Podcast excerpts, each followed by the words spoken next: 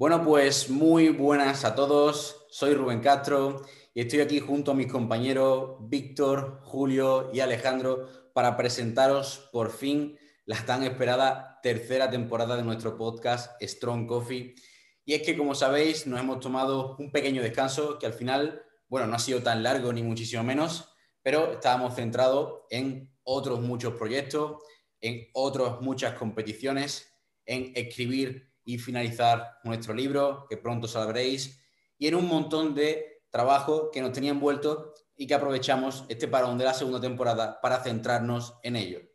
Y arrancamos con esta tercera temporada en la que vamos a tratar un montón de temas, vamos a tratar también de traer aún más invitados y seguir hablando sobre este mundo de la fuerza que tanto nos encanta. Pero en esta ocasión vamos a arrancar con un primer episodio que nos habéis pedido muchísimo, que además nos hemos visto directamente envueltos Víctor y yo en una gran polémica al respecto y que creo que es muy, muy interesante y un tema completamente de actualidad. Así que, Julio, ¿de qué vamos a tratar hoy? ¿Qué tal, chicos? Muy buenas a todos. Bueno, pues vamos a tratar sobre un tema parecido al que hicimos en la segunda temporada, donde estuvo Ale, que está hoy también con nosotros.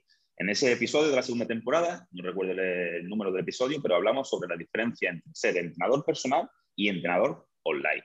Pues el tema de hoy va por la misma línea respecto a qué es ser un entrenador personal, qué, qué consideramos nosotros como profesionales que vivimos de esto, qué es un entrenador personal. También daremos nuestra opinión sobre qué eh, preparación, ¿vale? ya sea tanto teórica como práctica, necesita un entrenador personal y luego daremos nuestra visión entre qué es un buen entrenador personal y un, bueno, pues no tan profesional entrenador personal. Como ha dicho Rubén, es un tema de actualidad. nosotros hemos hablado mucho, nos han llegado muchas preguntas al respecto y, bueno, pues decidimos por qué no usar este tema que es tendencia ahora para abrir la, tercera temporada de nuestro podcast. Así que van a, irán por ahí los tiros.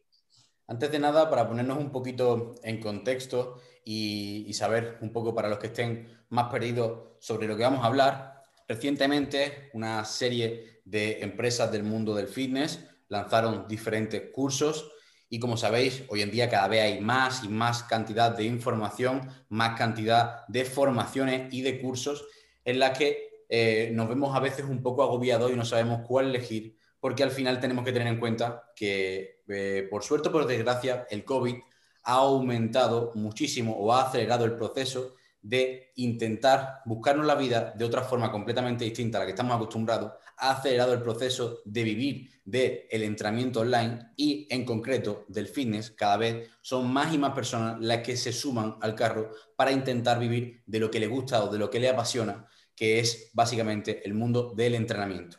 Con lo cual este episodio creo que es muy interesante, no solo para todas aquellas personas que están buscando qué pueden eh, hacer para formarse, eh, dónde formarse, mm, la parte más ética, la parte más práctica eh, de todas aquellas personas que se quieren dedicar a esto, sino también para las personas que contratan este servicio, o sea, al final para todo el mundo, porque vamos viendo que cada vez hay más personas que contratan a un entrenador personal, a un entrenador online, que contratan cualquier tipo de servicio relacionado con el mundo del entrenamiento, de la nutrición o de la salud. Y al final, esta es un poco la idea. ¿Por qué nos hemos visto directamente envueltos? Bueno, porque Víctor y yo somos profesores en ambas plataformas, en AudioFit y en ENFAF. Y mucha gente pues, nos ha empezado a preguntar y a acribillar sobre dudas al respecto de esta competitividad que parecía que iban a tener entre ambas empresas y que en cuestión de una semana de diferencia lanzaban un curso de entrenador personal cada uno de ellos, ¿no? Entonces esto salta la duda y de, sobre, oye, ¿realmente qué es un entrenador personal? ¿Cómo se forma un entrenador personal? qué es un buen entrenador personal y cuáles son las diferentes vías también legales que existen y también vamos a hablar de lo que nosotros mismos recomendamos. Y es por eso que traemos también hoy a Alejandro, porque bueno, al final Alejandro, como ya sabéis del, del, pasado episodio, eh, es entrenador personal, ha sido entrenador personal y también está muy relacionado con todo este mundillo, no solo de la parte online, sino también de toda esa parte del proceso de formación. Aquí nosotros sobre todo queremos también mojarnos y bueno, pues que conozcáis nuestra opinión acerca de lo que más se ha hablado y es si realmente debería de poder acreditarse el ser entrenador personal sin una formación reglada como puede ser la carrera.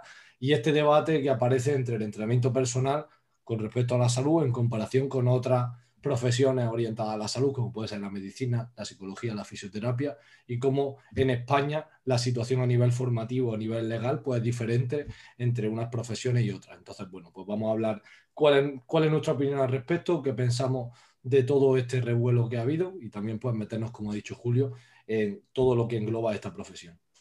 Así que bueno, para arrancar, vamos a empezar, Alejandro, y con la primera pregunta. Para ti, ¿qué es un entrenador personal? Así de general. pues eso es bastante genérico. Antes de nada, pues indica que estoy encantado de estar aquí con ustedes en otro capítulo eh, y que me hayáis invitado a compartir este ratito pues, de pensamientos o de puntos de vista que yo creo que van a hacer que todo el mundo vayamos creciendo. Pues bien, para mí, el que es un entrenador personal, realmente yo entiendo que el entrenador personal es aquella persona a la que el público puede recurrir para eh, mejorar su estado físico.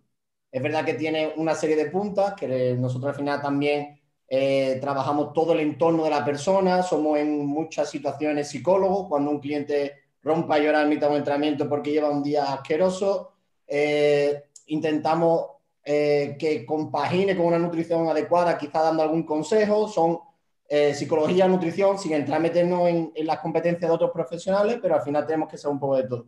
Entonces yo creo que somos la persona de contacto para, o, el especialista en cuanto a condición física o mejora de la actitud física.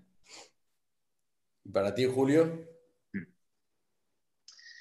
Eh, esta pregunta depende de, de, qué ámbito lo hagas, puede tener varias respuestas. Yo voy a dar mi respuesta desde el ámbito profesional, es decir, desde el ámbito económico. Como he dicho antes, en esta, esto es una industria y una industria pues, está compuesta por diferentes empresas y dentro de toda industria hay competitividad que esto pues a veces va a ser bueno y a veces va a ser malo.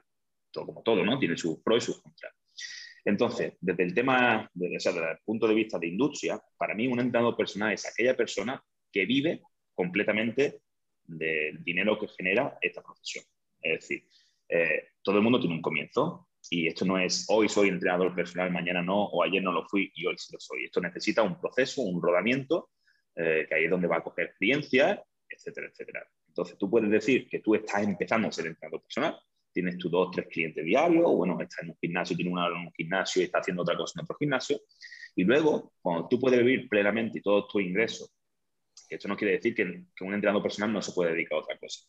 Pero cuando tiene un entrenador personal, para mí, simplificando la pregunta, es aquella persona que se gana la vida entrenando o a otras personas de, cualquier tipo de manera, ya sea entrenando estéticamente, para performance, rehabilitando, etcétera, etcétera, etcétera. Eso es. Es muy interesante, creo que esta, esta respuesta, porque al final también es una cosa que hablamos mucho siempre nosotros, que no has mencionado en ningún momento estudio, no has mencionado en ningún momento algún tipo de, formación, mm, tampoco has mencionado exactamente cuánto tiempo, sino la persona que se dedica ¿no? prácticamente a eso. Y cuando surgió, digamos, esta, este revuelo en el que me decían, oye, ¿cómo tú, una persona como tú, eh, que ha estudiado una carrera, que ha estudiado un máster, que Víctor se iba a doctorar, que siempre hemos defendido el estudiar la carrera, está favoreciendo, está promocionando eh, un curso como puede ser el de AudioFit, que te dice que puedes ejercer como entrenador sin pasar por la carrera de forma, digamos, oficial. Estamos tirando piedra contra nuestro tejado o si lo hacemos solo por dinero. No, no, no, ni muchísimo menos. Hay una cosa que creo que lo que más claro quiero que dejar de esto es que para mí el verdadero profesional es el que se dedica a esa profesión o a hacer exactamente eso. Por ejemplo, siempre he dicho que nunca, nunca va a poder competir alguien que es funcionario, por poner un ejemplo que nos viene rápido a la cabeza a todo el mundo y que sabemos el horario, como por ejemplo trabajar de 8 a 3, ya sea como nuestro gremio, por ejemplo, ser profesor, y que por las tardes se dedica a hacer asesoría o a hacer algún tipo de entrenamiento o lo que sea, nunca va a poder competir con una persona que se dedica 100% a esto. Como nosotros, por ejemplo, que nos dedicamos 100% al entrenamiento o a la asesoría online, o Julio, que se dedica 100% a la parte de entrenamiento personal. ¿Por qué? Por una simple razón. Porque no puedes tener tiempo para todo, ni puedes dedicar el mismo tiempo para todo. Y no se trata solo de dedicarte a, ejecutar una cosa, sino a formarte alrededor de ella y tú teniendo un trabajo de jornada completa de cualquier otra cosa, como podemos ver en nuestra industria muchísimo, ¿no? Que me dedico a, soy ingeniero, pero hago de vez en cuando algunas asesorías para mis amigos, soy eh, de, cualquier tipo de índole, pero claro, no vas a poder dedicar realmente a eso, porque cuando tengas que descansar, no puedes descansar porque te estás dedicando a tu segundo trabajo o a desconectar. Cuando tengas que ponerte a estudiar, no puedes porque realmente no tienes tiempo.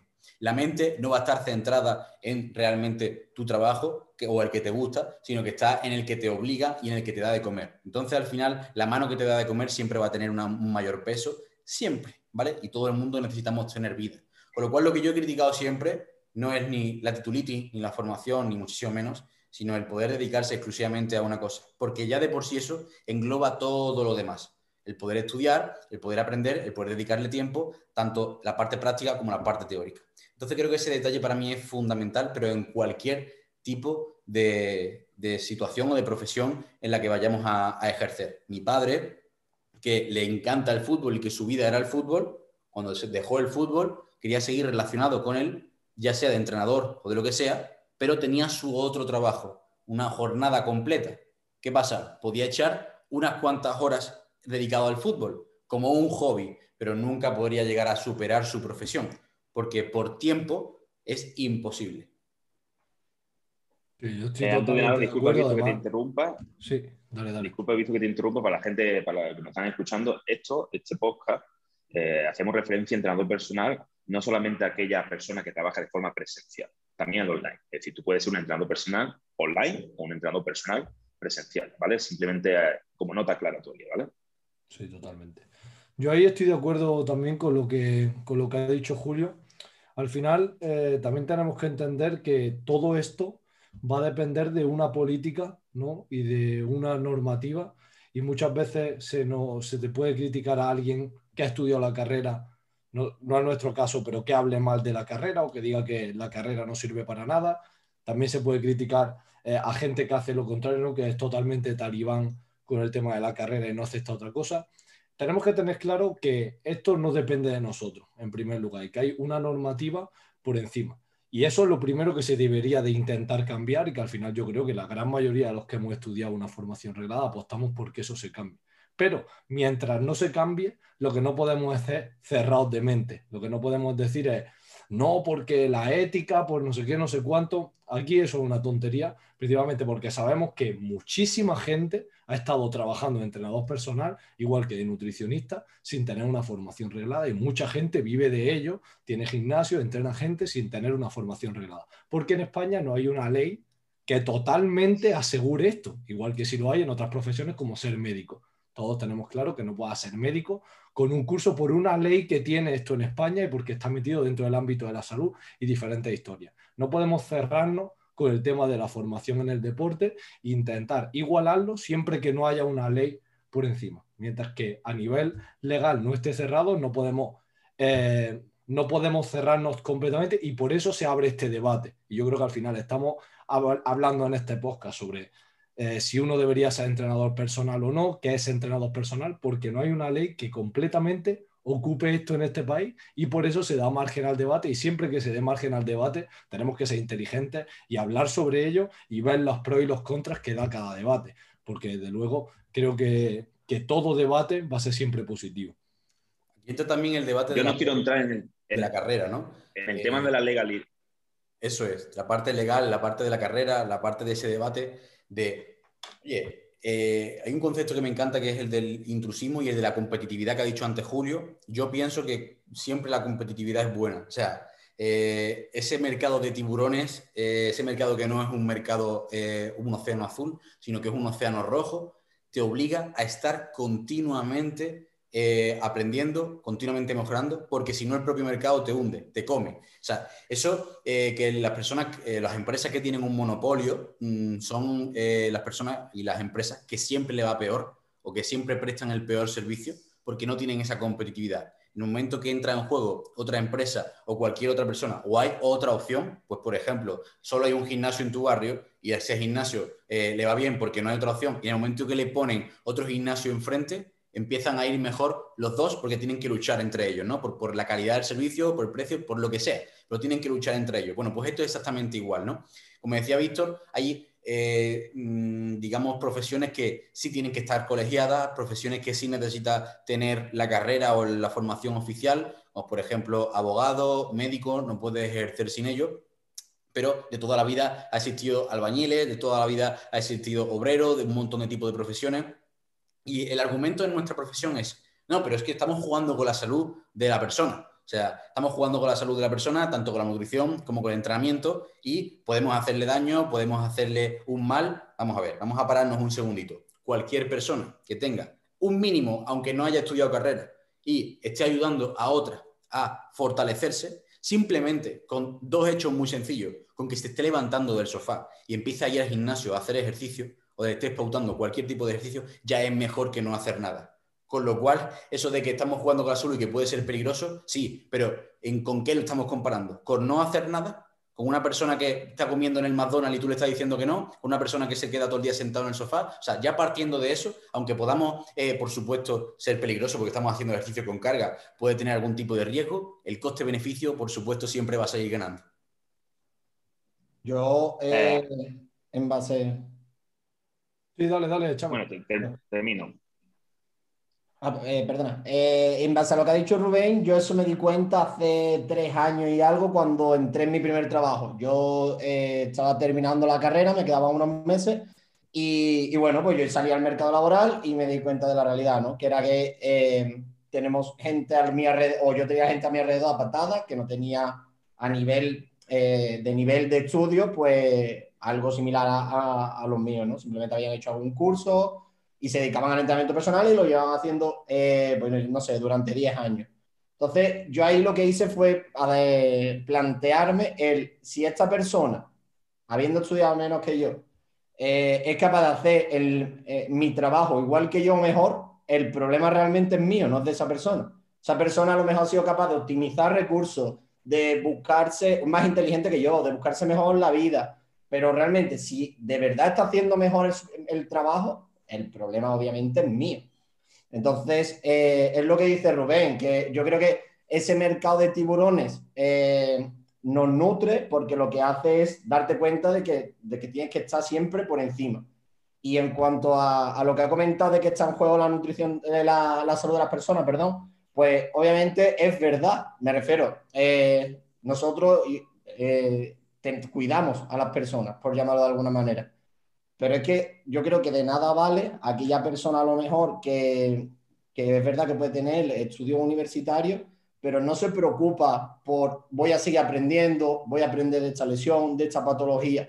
Realmente yo creo que eso tiene incluso más delito que aquella persona que puede ser que tenga menos conocimiento, pero que diga, venga, pues voy a, a leerme un artículo, a ver si soy capaz de, imaginemos, teniendo eh, pues no sé, el grado superior en vez de la carrera, pero venga, me voy a informar y voy a buscar eh, sobre la diabetes porque quiero ayudar a esta persona que, lo necesita. Pues yo creo que eh, de nada vale el decir, no, no, debemos ser personal sanitario porque he terminado una carrera. Eso requiere una responsabilidad que yo no sé si todo el mundo somos capaces de tomarla. Voy a responder a varios de ustedes porque muchas veces se habla sin saber y sin saber porque no se, tiene experiencia, ¿vale? Entonces, yo, por ejemplo, cuando no tengo ni idea de algo, prefiero no comentar porque sé que voy a meter la pata. Por eso no voy a comentar nada de la legalidad. Yo no soy abogado ni, nada de eso, así que la legalidad, en mi punto de vista en este podcast, no la voy a comentar porque tampoco necesito comentarla, ¿vale? Y ahora me voy a, voy a dar mi argumento. Respecto a lo que ha dicho Víctor del intrusismo, el intrusismo no existe. Y el intrusismo es una palabra que las personas que son vagas han inventado. Existe el enchufe enchufe sí existe. Entonces, por ejemplo, imagínate que tú eres un funcionario y tú has tenido que hacer una escala para llegar a ese punto y hay otra persona que está enchufada y ha pasado esa escala.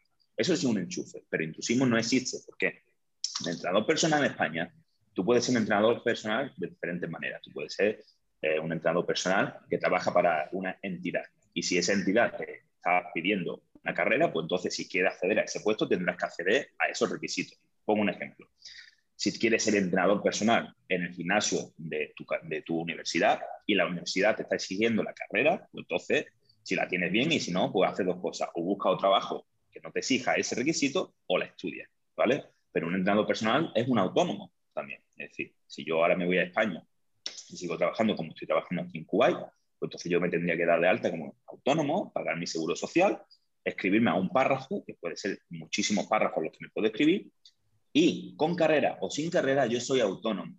Y a mí, si yo me gano la vida siendo autónomo y vivo solo de eso y tengo muchos clientes, ¿quién es el tonto de turno que va a venir a mí a decirme, no, tú no tienes carrera, tú no eres autónomo? Eso es porque un llorica y se centra más en desprestigiar a los demás que en centrarse en decir, a ver, voy a, ¿qué, puedo hacer? Como ha dicho Ale, ¿qué puedo hacer yo que tengo la carrera para esta gente que no tiene los mismos conocimientos que yo y se están ganando la vida? Porque la carrera, por ejemplo, que es otra cosa, la carrera también es una, es una empresa. ¿eh? La gente se cree que la carrera no, eh, que la universidad no es una empresa. Una universidad es una empresa. Una universidad, a finales de año, intentan también tener un beneficio económico. Es decir, las universidades también son empresas, igual que cualquier otra empresa que ofrece un curso. Y de igual manera que tú, voy a hablar de la universidad, ¿vale? Porque cada curso cursa un, temario diferente. Entonces, la universidad, pues todos conocemos más o menos la universidad, pero puedo poner el mismo ejemplo con los cursos, lo que pasa es que me voy a centrar en la universidad, porque más o menos son todos exactamente igual. Tú no puedes terminar la carrera y creerte o decirte que eres entrenador personal, porque una cosa es la capacidad y otra es la habilidad. Es decir, tú con la carrera en el bolsillo, una vez terminada la carrera, tú tienes una base de conocimiento que te da la capacidad para formarte en algo o seguir especializando, pero tú no tienes la, la habilidad. De igual manera que en la carrera tú cursas biología, por ejemplo, tú cuando terminas la carrera no dices, soy biólogo, ¿no? Es decir, tú das psicología deportiva, cuando tú terminas la carrera, tú no dices, soy psicólogo deportivo. Tú das, eh, por, poner un ejemplo, o nutrición, tú das una base de nutrición y tú no dices, soy nutricionista. Pues exactamente igual con un entrenador personal. El entrenador personal es una persona con una base de conocimiento, ya sea lo que he dicho en, anatomía, biología, biomecánica, nutrición, psicología, adaptación, fisio, nutrición, ¿vale? que con, eso, con ese conocimiento tiene suficiente herramienta para poder trabajar y tener resultados. Cualquier entrenador personal que se gane la vida de eso es porque tiene resultados. Eso es como una empresa. Tú abres una empresa y tú puedes cerrar la empresa al año. Entonces, eso ha sido un fracaso.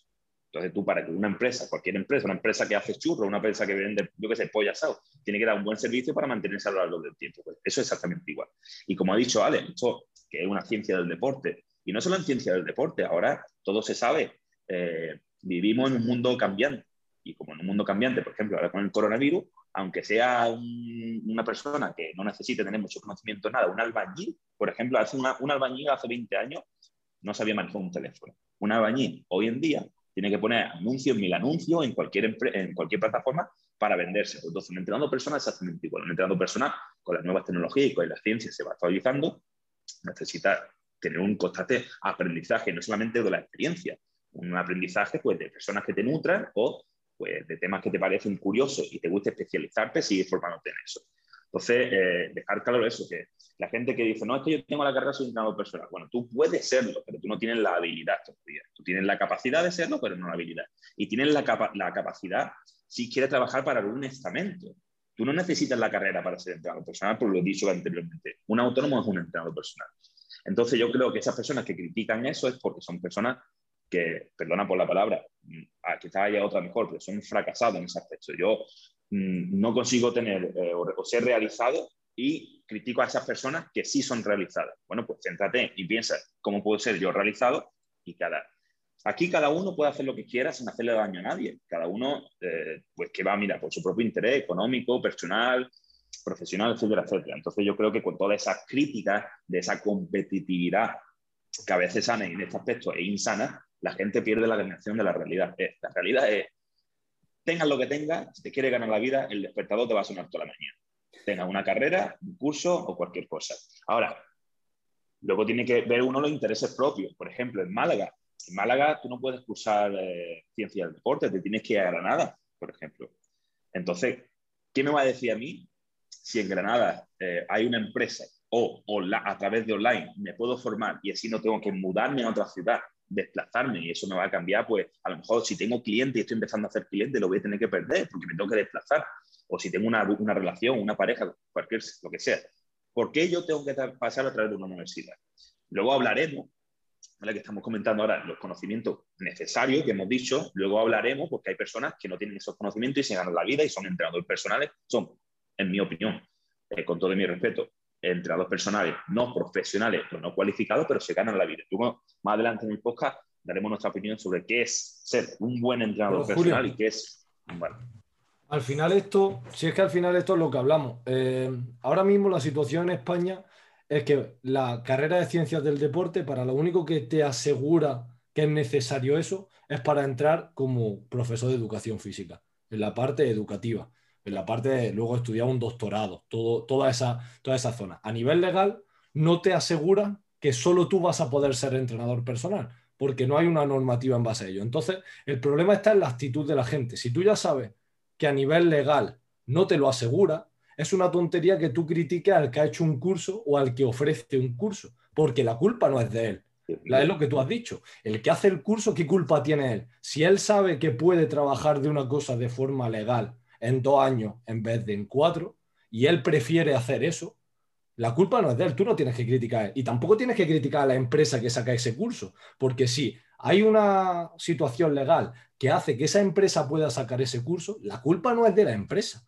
Echarle la culpa a la empresa es como echarle la culpa al que se está aprovechando de esa situación, lógicamente, porque donde hay una situación legal, alguien va a ir a aprovecharse de ella. La culpa, en todo caso, se debería echar a que no haya una normativa con un suficientemente peso como la que, hay, la que sí hay para ser profesor de educación física o lo que sea. Y ya te digo, ya estamos hablando aquí desde que yo he estudiado la carrera y que y con el objetivo nosotros estudiamos la carrera de ser entrenadores, sobre todo en el caso de Rubén, sin ningún eh, objetivo de dedicarse luego a ser profesor. Pero estamos eh, en una situación que así. Eh, el problema está en que la gente, en vez de decir, ¿por qué no se ha solucionado esto o no obligan a ser eh, tener la carrera para ser entrenador. No, la culpa es de la empresa o del chaval que ha estudiado el curso para ser entrenador personal, ¿sabes? El problema es la mentalidad. Mira, la mentalidad de estudio cuatro años y luego me hago unas oposiciones y ya tengo trabajo para toda la vida,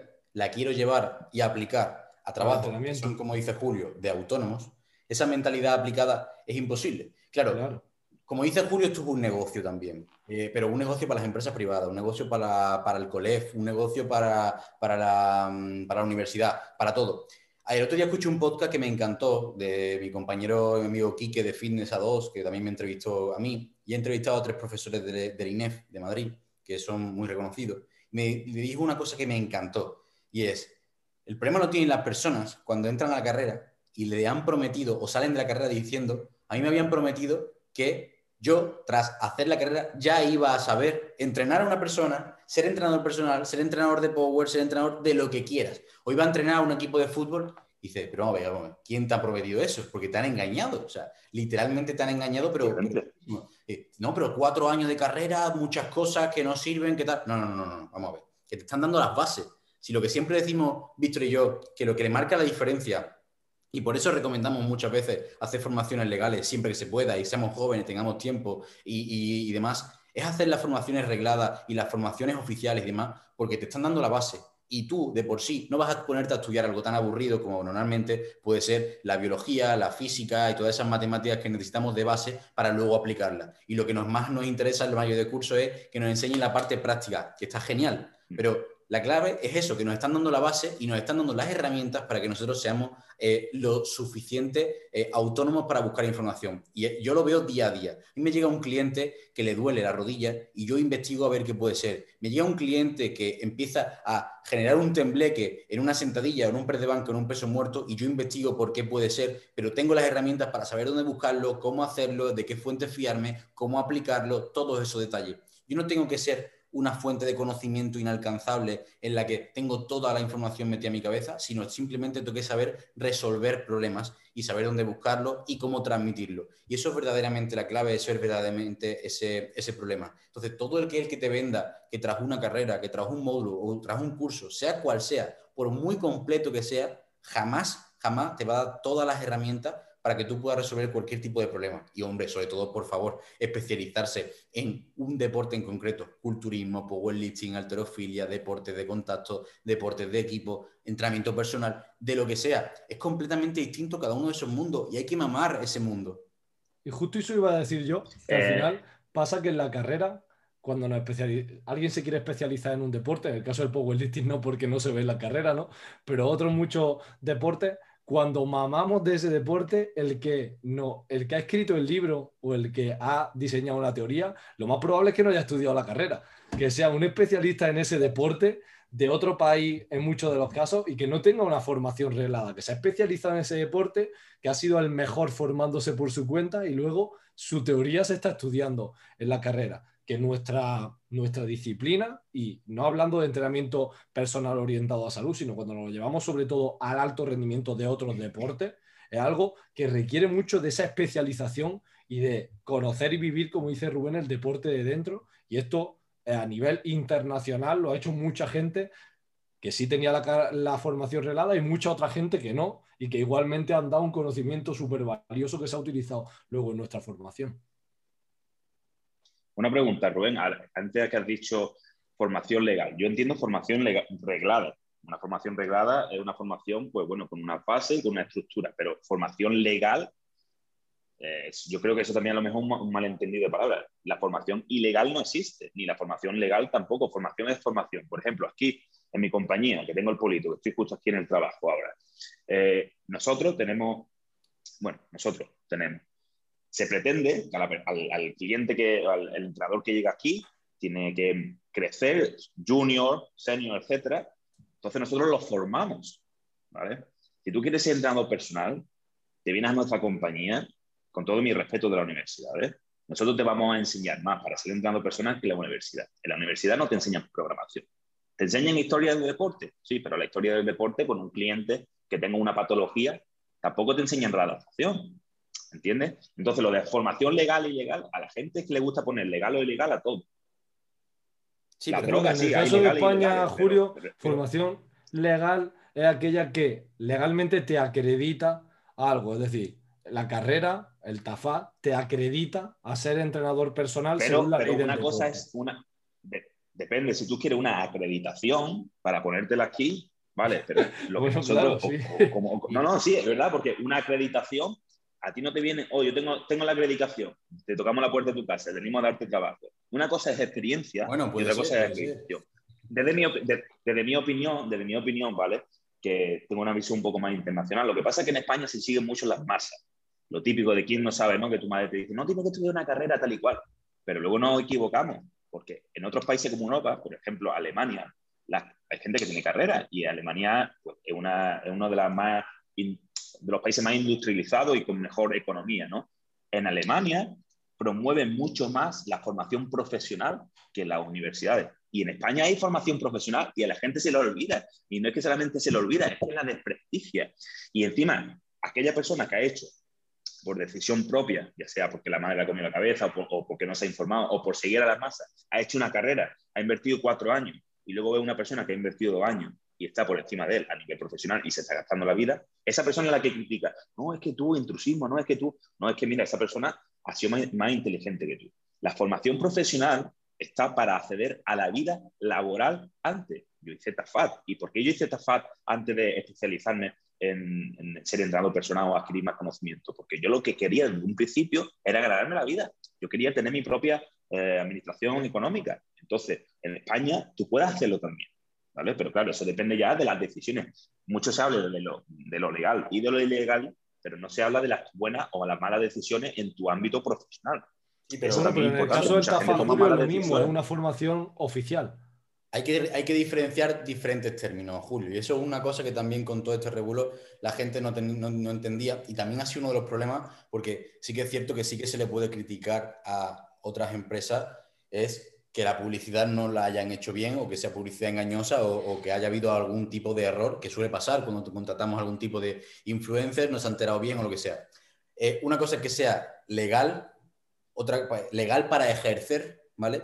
Otra cosa es que sea homologada y otra cosa es que sea oficial, ¿vale? Por ejemplo, te voy a poner diferentes ejemplos, ¿bien? Eh, tú sabes que existen el TAFA privado y público, ¿vale? Ambos son homologados tenemos la carrera privada y pública y sobre todo donde se ve mucho es en los máster. Un máster puede ser, como por ejemplo damos clases Víctor y yo en el de Granada, un máster privado propio de la, de la universidad eh, o un máster oficial, ¿vale? Un máster que te habilita, como decía Víctor, a luego hacer un proceso de doctorado, hacer un proceso en la parte más de educación, ¿bien? Entonces son cosas distintas, Por ejemplo, para ser profesor necesitas un máster oficial, no solo homologado, como puede ser un máster privado. Y luego la parte legal, ¿vale? Es lo que tú decías, o sea, yo puedo tener la carrera, no tener el máster de entrenamiento personal, o sea, no haberme especializado en teoría y puedo ejercer. Y puedo tener la carrera y haberme especializado en el máster de entrenamiento personal y ejercer eh, vendiendo eh, hamburguesas en el McDonald's, ¿no? Pero la parte legal se refiere a que tú pasas un proceso que se puede habilitar. Y esos son los certificados de profesionalidad, eh, además de hacer un módulo medio, un módulo superior o en la carrera, ¿no? Que son las vías que normalmente antes se tenía o solo se tenía en cuenta. Ese certificado de profesionalidad, como tú dices, Julio, que se fomenta mucho en Alemania, es porque desde la Unión Europea hay una normativa de, esa, digamos, de ese libre mercado, por así decirlo, para que cualquier persona se pueda formar rápidamente, o sea, no cuatro años o seis años, lo que sea, y acceder al mercado laboral antes. Eso no significa que estés mejor o peor preparado, pero sí que puedas ejercer directamente. Y es más, la Unión Europea fomenta que se creen esos certificados eh, de profesionalidad para disminuir el desempleo. Porque claro, al final la gente está estudiando, pero no está trabajando. Entonces, si tú quisieses, por ejemplo, es que esto es un ejemplo muy rápido, tenemos una persona que eh, está estudiando la carrera y está en primero de carrera, pero es porque ella venía de otra carrera, como en nuestro caso teníamos algún amigo, Alejandro y yo, eh, Horacio, eh, que venía de ser ingeniero y se quiere dedicar ya al entrenamiento personal porque ya tiene clientes. Claro, en teoría se supone que aunque tú estés haciendo la carrera, que eso lo hace todo el mundo, tú no puedes ejercer. Y si quisieses hacerlo de forma legal, pues puedes pasar este proceso o hacer este curso privado o lo que sea para poder superar ese, certificado de profesionalidad y ejercer mientras tanto. Pero luego la realidad es que todo el mundo hemos estado estudiando o lo que sea, hemos estado trabajando mientras tanto o intentándolo al menos para ir teniendo una cartera de clientes. Y es muy gracioso porque los propios profesores que critican que no se debería ejercer de eh, cualquier tipo de profesión como esta, de entrenamiento personal, cuando no se tiene la carrera, son lo mismo que te fomentan a hacerlo mientras estás haciéndola, que en teoría no es legal tampoco, porque te dicen que hacer la carrera y terminar cuatro años solo con el título de carrera es desperdiciar ese tiempo. Entonces, ¿en qué quedamos?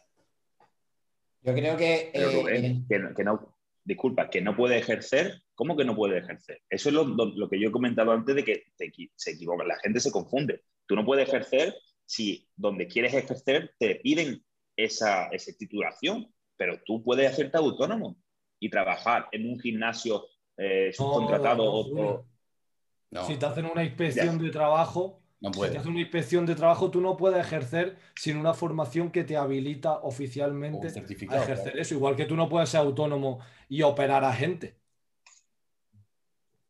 Claro. Es verdad, es verdad. Sí, cierto. Estoy yo confundido. Sí, sí, sí.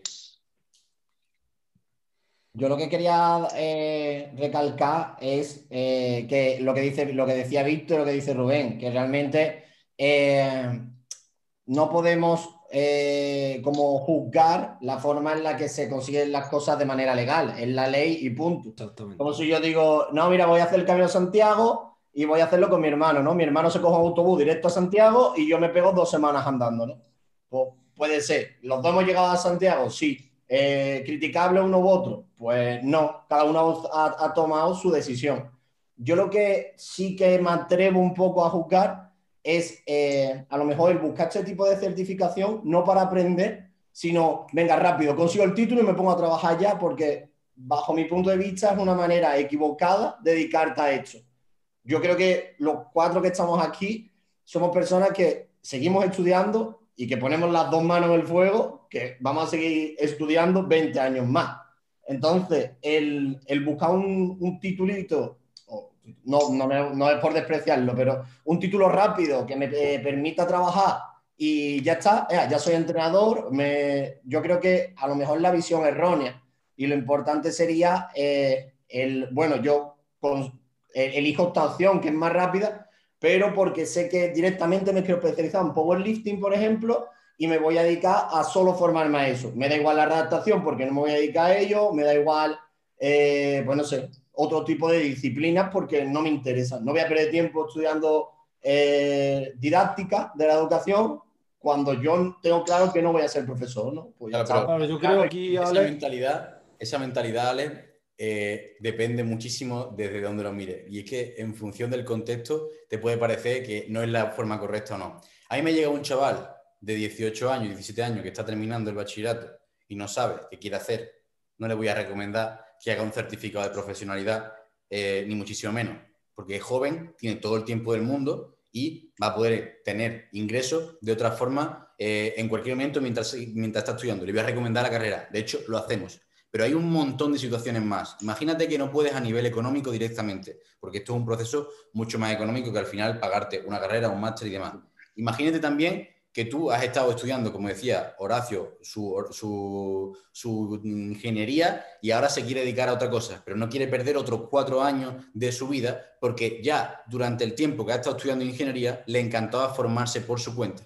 Y ahora lo que quiere es dedicarse a eso, como decía Julio, eh, pero necesita un proceso legal para ello. O necesita simplemente una persona que va a abrir un negocio de un gimnasio y que necesita para la administración tener ese certificado que se lo habilite de forma legal. Hay un montón de situaciones en las que realmente sí que es beneficioso, porque eso no significa que tú luego no te vayas a formar por tu cuenta. Estamos hablando de habilitarte al proceso para poder ejercer. Claro, yo creo aquí, yo creo aquí, chicos, que al final es ya la pregunta que, planteaba Julio al principio, y es que eh, dentro de que tú ya estés habilitado, ya sea por la carrera, por el TAFA o por un curso, aquí ya entra el que es un profesional como entrenador personal y el que no. Pero es que esto yo creo que pasaría aunque solo pudiese ser entrenador personal con la carrera. Porque es que sin ir más lejos yo he tenido experiencia con endocrino. Mi primera endocrina me decía que yo no era diabético. Y yo, por una analítica, salía que era diabético. Y a mí me estuvo casi seis meses sin ponerme insulina y sin comer casi para poder mantener la diabetes. Y esa es una endocrina con seis años de carrera y una especialización en medicina.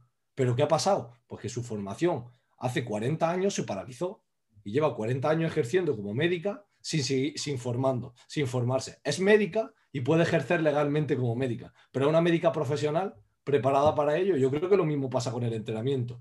En el entrenamiento, si tú acabas tus cuatro años de carrera y 20 años después no has vuelto a leer un artículo o no has vuelto a abrir un libro, no eres un entrenador personal profesional. Aunque tengas clientes y aunque tengas la carrera, no me puedes vender que eres un profesional porque tu formación no está acorde a, lo que estás ofreciendo. ¿no? Y es más, un servicio que no está preparado para ello. Seguramente mm, por, tenga clientes por un periodo de tiempo muy corto, porque al final lo que decía, el mercado te come a no ser que vivas de la administración pública.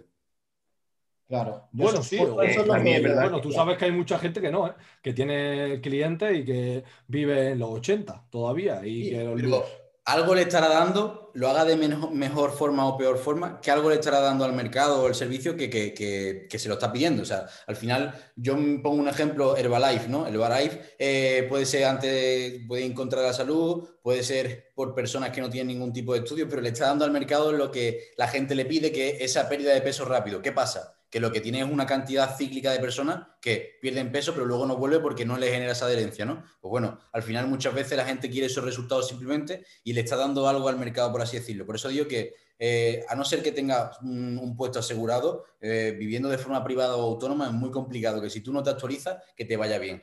Bueno, tú piensas, Rubén, que, que el entrenamiento personal es muy amplio, tío, y que tú puedes tener muchos clientes que lo que requieran es simple y que tú haciéndole a comer merluza y patata y entrenando lunes 20 ejercicios de pecho, martes 20 ejercicios de espalda, aunque no sea lo óptimo, mejoren.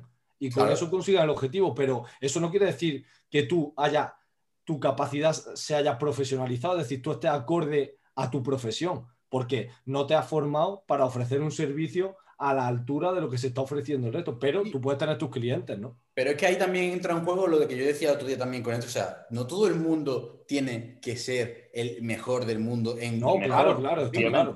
Tiene que haber personas para todo, tiene que haber personas que sean más económicas para que una persona genere simplemente un pequeño cambio, luego tiene que haber personas para que entrenen a deportistas de alto rendimiento, tiene que claro, haber... Claro, entonces, por eso también creo que no todo el mundo tiene que estudiar una carrera y que con un certificado y quiere ser monitor de sala y simplemente para que le puedan contratar, es perfecto.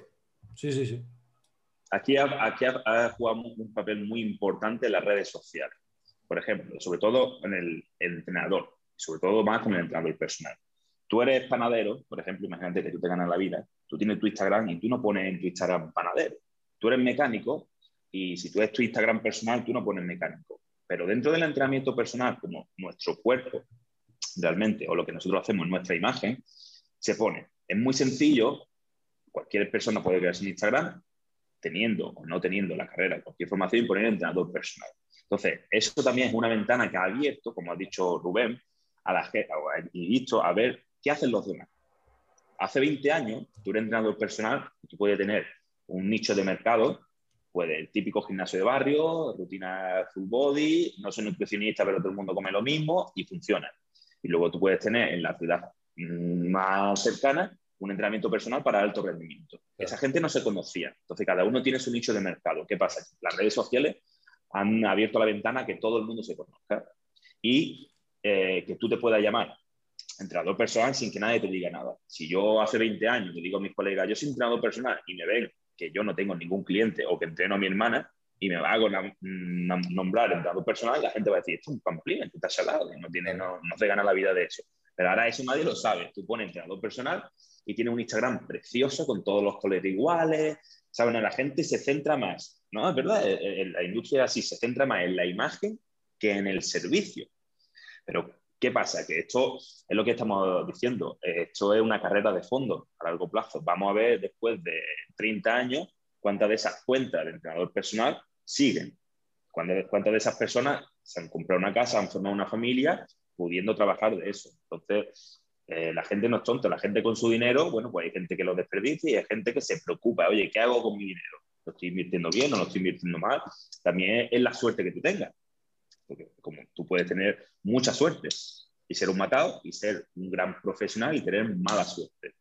Eh, es algo que es difícil generalizar en todo, ¿no? Pero luego yo creo que cada uno sabe, eh, si tiene conocimiento y tiene contacto, sabe a quién pegarse y qué hacer mejor para él.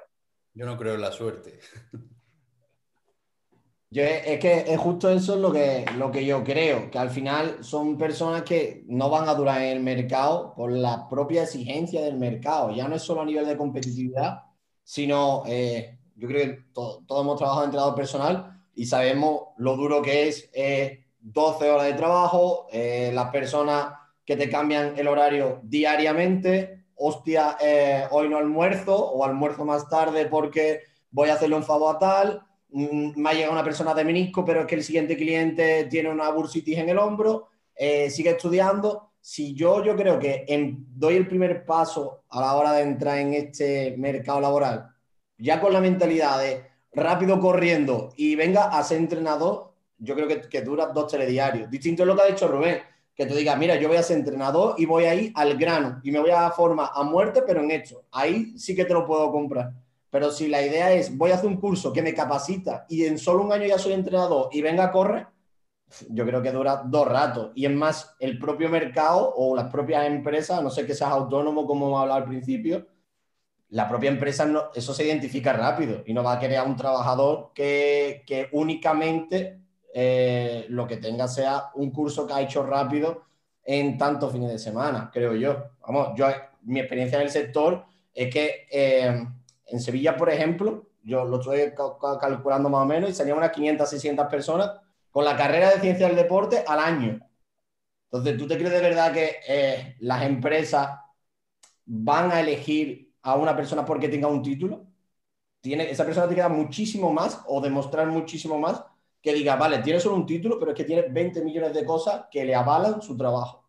De hecho, yo creo que eso va a ser la clave. Ale, tú lo sabes, y una, una, cosa que nos preguntan mucho, nosotros somos un equipo muy grande en RV Entrenadores, somos 14 entrenadores, y todo el mundo siempre nos dice esa duda de, oye, ¿qué hay que hacer para entrar como entrenador dentro de RV, no? Si tenéis gente de todas las edades, tenéis chavalitos más jóvenes, tenéis gente con carrera, gente sin carrera. Tenemos a Juan Lu, que era el número uno de la promoción de la carrera de Víctor, y tenemos gente trabajando con nosotros en la que le estamos formando y que se ponen a hacer las asesorías en conjunto con nosotros, que acaba de empezar directamente la carrera. Y básicamente eh, siempre decimos una cosa, o sea, que tenga la carrera no sirve absolutamente de nada, pero y aún así seguimos fomentando que la estudien y la hagan. ¿Por qué? Porque tenemos que tener la base, pero también tenemos que tener otras muchas cosas como son tener don de gente, tener un buen carisma, tener un buen trato, una buena imagen, como dice Julio, tener pasión por tu deporte, querer especializarte, querer vivir de esto. Yo me acuerdo perfectamente cuando hablaba con Víctor, cuando hablábamos de si teníamos que hacer oposiciones o no mientras nos dedicábamos a esto, o con diferentes entrenadores que querían trabajar con nosotros y que si estaban dedicándose a opositar, decíamos, no, entonces no vas a poder entrar entrenador con nosotros. ¿Por qué? Por una sencilla razón. Porque hoy tienes tiempo para poder dedicarle a esto, pero estás arrancando. Yo no te quiero hoy con cinco clientes y se acabó. Yo quiero que tú seas bueno en un futuro. Y para poder ser bueno en un futuro no puedes dedicarte con otro trabajo. Entonces, siempre hemos predicado con el ejemplo de eso. Ni con titulitis, ¿vale? Pero tampoco pisar la universidad, ni intentar decir que esto es un hobby que se puede compaginar perfectamente con cualquier otra cosa. Porque al final, todas esas personas que dice Julio que ponen entrenador en Instagram, en la mayoría de casos, al final, cuando tienen que salir de la universidad, dejar de vivir con papá y con mamá y pagarse sus cosas, necesitan tener dinero. Y para tener dinero necesitan otro trabajo, porque vivir solo y únicamente de esto es muy complicado. Y más en España, lo, que, lo difícil que es ser autónomo. Y bueno, si, ganas, si tienes un contrato, por final vas a ganar poco. Con lo cual, eh, eso es realmente donde se ve la diferencia y donde se ve predicar con el ejemplo de, todo esto, ¿no? No es fácil, ni muchísimo menos, pero se puede conseguir y hay un montón de vías, que es lo que queremos decir, ¿no? Y sobre todo, yo me quedo con eso, que ni lo malo es tan malo, ni lo bueno es tan bueno. Totalmente de acuerdo. Ahí va, el, sí, dale, dale. Está mucho tiempo en esta industria eh, lo que te exige es tener resultados. Y para tener resultados, pues tienes que tener conocimiento, tienes que ser un buen profesional, tienes que estar actualizándote. Y luego lo más importante también es que eh, ya trabajes a, nivel online o a nivel eh, personal. La gente te quiere por como tú eres, no por lo que tú sabes o por las titulaciones que tú quieres. Entonces tienes que ser un poco de todo, tienes que ser tiene que ser un buen, un buen profesional eso, aquella persona con conocimiento, con resultados, con don de gente, carisma, que pueda sea sostenible a lo largo del tiempo y no es que sea sostenible, es que sea sostenible y vaya creciendo. Y todo eso engloba la... Porque esto es lo que tú has dicho antes. ¿Qué pasa con aquella persona que no se puede permitir eh, una carrera? Imagínate que de un extracto social diferente o que tiene eh, la universidad muy lejano, esa persona tiene que seguir soñando en ese aspecto de conseguir lo que quiere. Entonces yo creo que tu entorno eh, el entorno de cada persona decide también, dime con quién andas y te diré quién eres, ¿no? Entonces, un entrenador personal también tiene que cuidar muchísimo su entorno en el ámbito de performance dentro de la profesión.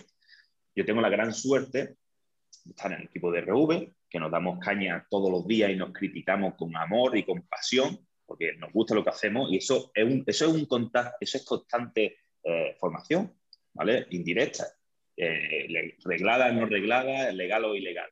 Aquí en mi compañía eh, somos unos compañeros. Nosotros representamos una, compañía. Es decir, si aquí uno de mis compañeros hace un ejercicio que está mal hecho, nosotros se lo tenemos que decir en, el buen ámbito. ¿Por qué? Porque si él hace algo que está mal hecho, yo tengo el mismo escudo, sus acciones me están representando a mí y a viceversa. Entonces, estar rodeado de personas que te nutren, te hacen ser más fuerte y tiene esa competitividad de la que hemos hablado antes, sana. ¿Por qué digo competitividad sana? Porque cuando nos criticamos, tú puedes criticar con malas intenciones, con buenas intenciones. Y luego también está, eh, ¿cómo se llama la palabra que dice? Que se me ha olvidado, ya no se habla ni en español. Eh, conflicto de interés, ¿vale? Cuando tú tienes un compañeros tuyos que viven de lo mismo que tú, tú tienes unos conflictos de interés. Es decir, un cliente viene nuevo para mí, nosotros somos tiburones dentro del mismo grupo que, no, que nos apreciamos y nos ayudamos uno a otro, pero luego a la hora de la verdad, cada uno mira su propio ombligo y su propia economía. Tienes que también empatizar y decir, bueno, y si le ayudo hoy, eso me va a repercutir en un futuro. Entonces, esa competitividad sana, yo creo que es lo, más, lo mejor para seguir formándote. Y eso, tu entorno y eh, cómo estés dentro de tu entorno, porque mucha gente dice, no, es que tú tienes que salir de tu zona de confort para, seguir creciendo. Eso es mentira. Tú tienes que hacer tu entorno, tu confort, no salir de la zona de confort, porque eso hay muchas, muchas, muchas personas que, venden en las redes sociales eso, ¿no? seguir formándote, el no parar, el, el, más, más, más. Bueno, pues, como he dicho antes, la gente no te quiere por los títulos que tienes, la gente te quiere por como tú eres, y como lo que tú eres lo genera tu entorno. Así que, para todas esas personas que me estén escuchando y que quieran formar y quieran vivir en esta industria, hay, chicos, tenéis que cuidar vuestro entorno y vuestro entorno va a hacer que tomen unas decisiones u otras. Yo creo que sobre todo al final también tenemos que quedarnos, pues bueno, con lo que hemos dicho, que creo que no hace bien a nadie que entre profesionales, porque mientras la ley lo permita, somos todos profesionales del deporte, lo que buscamos es entre nosotros quién es el culpable, o quién es el malo, o quién es el rival, o quién es el que, el que intruso. Eh, al final lo único que estamos haciendo es tirarnos piedras a nuestro tejado entre uno y otro, y ya te digo, mientras desde arriba no se cambie y no lo vamos a cambiar insultándonos unos a otros y diciendo tú estás habilitado, tú no, tú deberías de serlo, tú no, así no vamos a conseguir que ninguna ley haya ganada ni nada. Creo que tenemos que buscar hacer nosotros mejores, nosotros buscarnos nuestro camino y no intentar no buscar culpables entre compañeros porque no vamos a solucionar nada. Y al final yo creo que lo único que vamos a hacer es echarnos piedras en contra, porque va a haber gente que opine en contra o que le parezca mal o, lo que sea, y lo único que vamos a hacer es cerrarnos puertas que podrían habilitarnos en algún momento. Así que bueno. luego la ley, la ley, eh, para terminar, la ley, aunque se cambie, nunca va a ser conveniente para todo el mundo. Es imposible en un país donde hay competitividad, tanto de profesiones como de muchísimas más cosas, eh, hacer una ley que complazca a todo el mundo. Es imposible. Es decir, cambiar la ley tampoco es, ninguna solución. La solución es centrarte en lo tuyo y en ser mejor tú mismo sin hacerle daño a nadie. Es decir, lo que hemos dicho que involucra un poco más psicología, ¿no? Porque ahora cambia la ley, cuando cambia la ley, ahora va otra persona que diga, no, es que esta ley no, es la otra. Es imposible complacer a todo el mundo, imposible. Claro, si tú además, tú cambias la ley, tú pones que sea obligatorio solo la carrera única y exclusivamente, el COLEF le va a encantar. Y encima se tienen que, colegiar más dinero para esa empresa. Pero, vaya, a, eh, vaya a Pro, el que tiene un máster y va a decir, es que los que tienen solo la carrera no están habilitados, deberían de tener este máster. Porque los que tenemos el máster somos mejores que los que solo tienen la carrera. Y, al contrario, para las empresas privadas sería, lo, sería, sería malo porque nunca van a poder tener un certificado que funcione, que valga, que te especialice, de lo que sea. Entonces es verdad con lo que dice Julio que al final mm, da igual. Por eso creo en esa parte de ese libre mercado que el propio mercado te va, te va a poner en tu sitio, por así decirlo, y centrarte en lo tuyo, como, como dice Julio, ¿no? Entonces, bueno, creo que hasta aquí el podcast de hoy. Llevamos más de, una hora y hemos dado charlas, nos hemos dado cera entre nosotros, por así decirlo, y creo que ha quedado bastante, bastante interesante. un poco ambiguo todo lo que estamos hablando, pero creo, creo que nuestra posición ha quedado bastante clara. Al final va a depender muchísimo de tu contexto. Vamos a recomendar la formación continua siempre, sea de una forma u otra, que la carrera, que toda la parte homologada te da las bases que cuando tú ya estás trabajando, no tienes tiempo, no te va a dar, te da pereza eh, ponerte a estudiar de nuevo como cuando estás en bachillerato y demás, y luego te tendrás que ir especializando poco a poco, pero que al final, eh, en función del contexto, hay un montón de opciones, todas son válidas y eh, no nos casamos con ninguna, como decía, ni lo malo es tan malo, ni lo bueno es tan bueno. Así que nada, muchísimas gracias a todos por estar ahí, por estar escuchándonos, darnos vuestro feedback, escribirnos sin ningún tipo de problema, comentarnos vuestras dudas y nos vemos en el segundo episodio de esta tercera temporada. Un saludo, chicos. Un saludo a todos. Saludo.